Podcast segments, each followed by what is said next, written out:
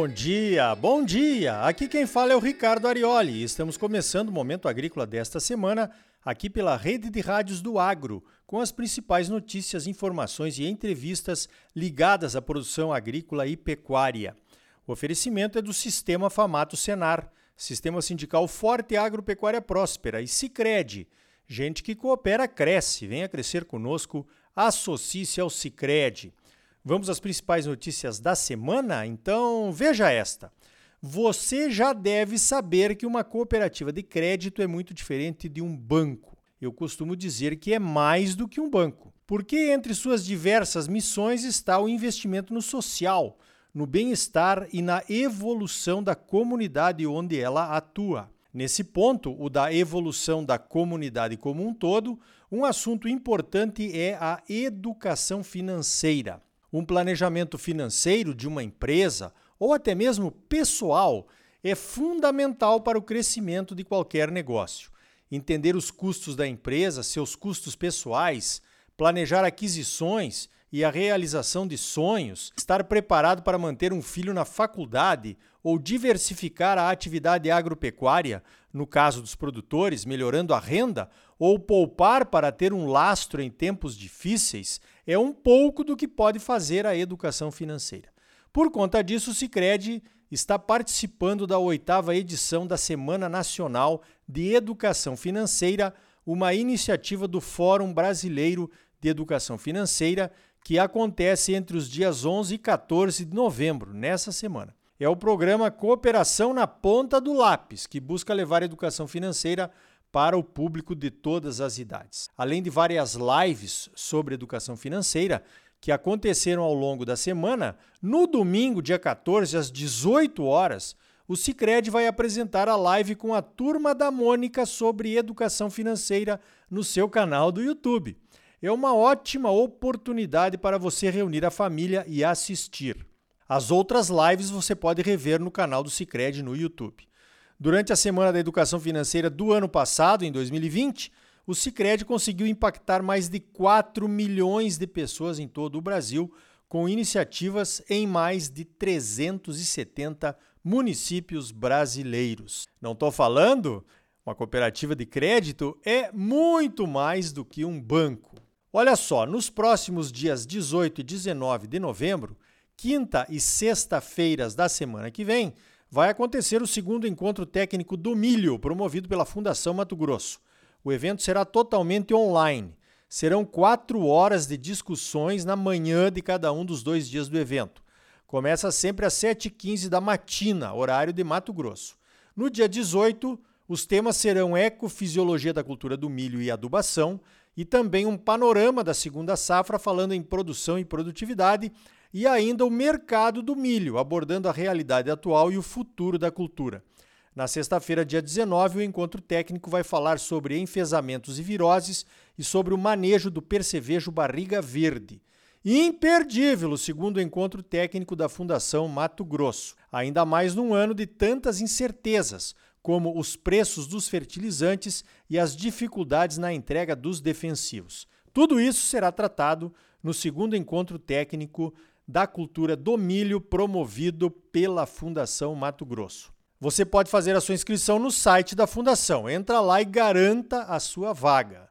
Veja esta: a CTN Bio aprovou nesta quinta-feira as importações de farinha de uma variedade de trigo argentino geneticamente modificado. O trigo transgênico da Argentina é tolerante à seca e ao herbicida glifosato. Essa é a primeira variedade de trigo deste tipo do mundo.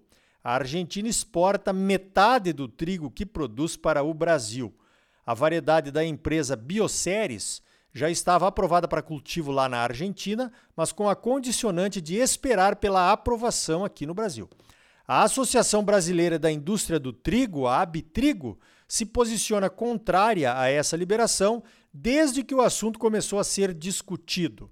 A Abitrigo alega que deveríamos ter feito estudos de mercado para entender os impactos da oferta de produtos à base de trigo transgênico no mercado brasileiro e até nos mercados para onde o Brasil exporta massas, biscoitos e pães.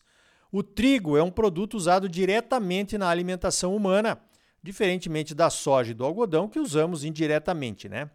Mas não muito diferente do milho, que é usado nas rações, mas também está presente na nossa alimentação direta através das farinhas, dos pães e dos biscoitos à base de milho.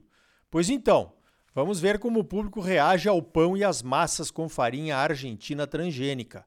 Talvez a dona de casa mais desavisada vai ficar com receio de usar, mas ainda não se apercebeu que aquela maravilhosa polenta ou a pamonha que ela coloca na mesa da família já usa milho transgênico na sua produção.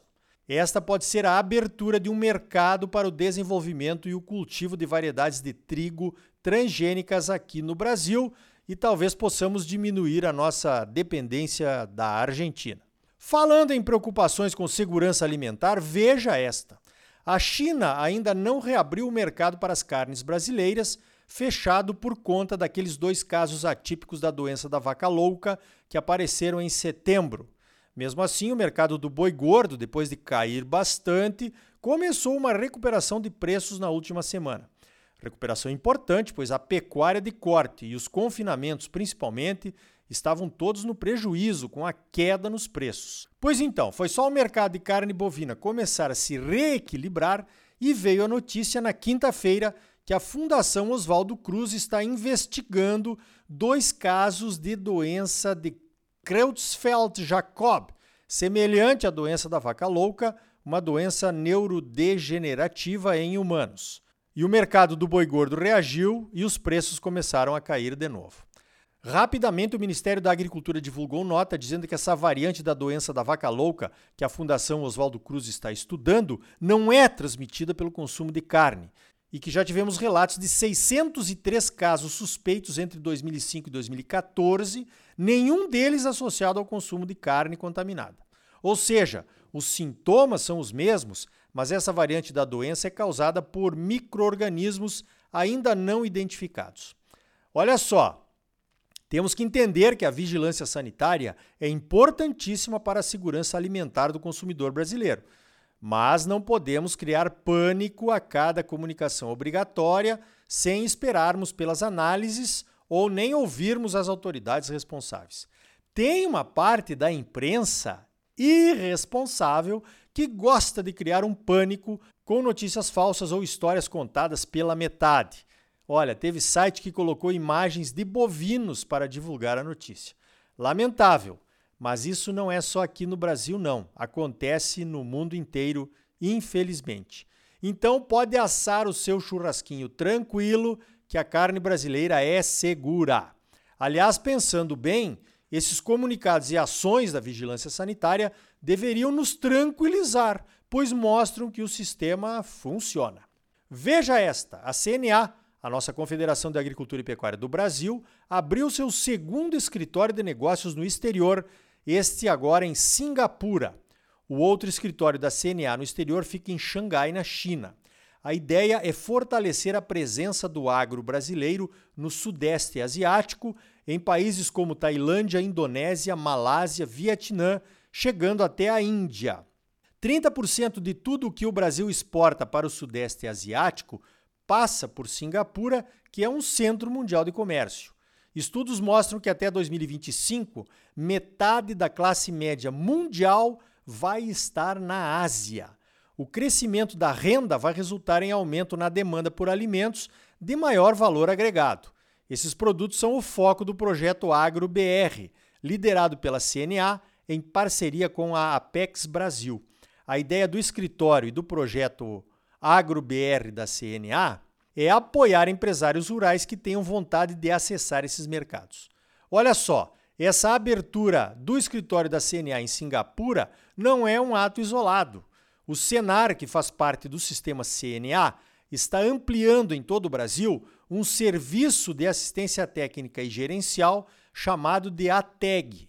Mais e mais produtores estão sendo assistidos pelo Senar através do programa ATEG, que ajuda com a gestão financeira da propriedade, leva as tecnologias, melhorando produtividade e a renda. É um caminho natural que se busque mercado para outras cadeias de produção. E então tá aí.